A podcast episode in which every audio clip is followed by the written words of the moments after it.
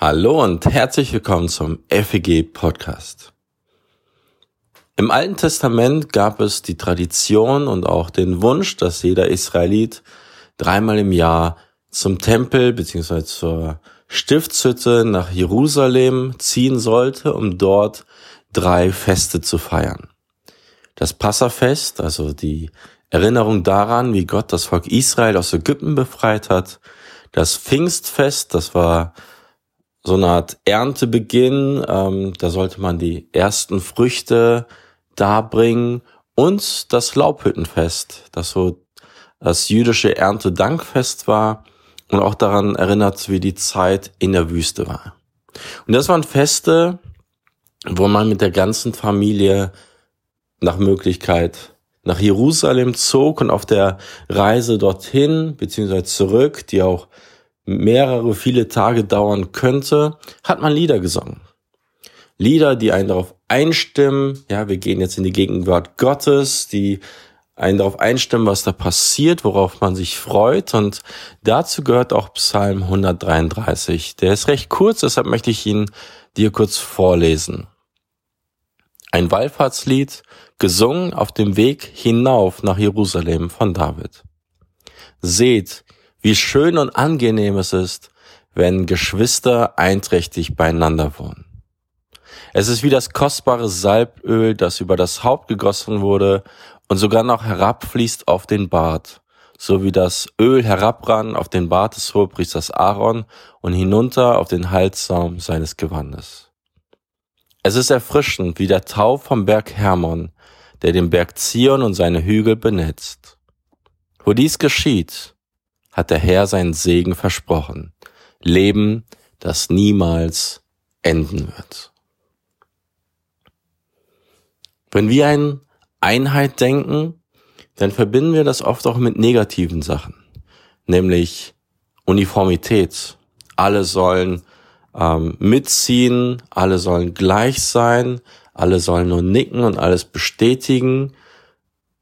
Doch das ist hier und das ist auch immer, wenn die Bibel von Einheit redet, gar nicht gemeint, sondern Einheit ist das, wie wir uns begegnen, dass wir uns daran erinnern, wir haben eine gemeinsame Basis.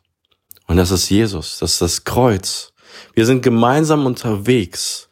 Und deshalb sagt Jesus zu seinen Jüngern, die Menschen sollen euch an eurer Liebe untereinander, an eurer Einheit erkennen. Ähm, die sollen eure Einheit erleben. Das hat auch die ersten Gemeinden so anziehend gemacht. Sie haben gesehen, wie sie ein Herz und eine Seele waren. Und das ist hier in diesem Psalm beschrieben, wenn man einheitlich zusammen ist.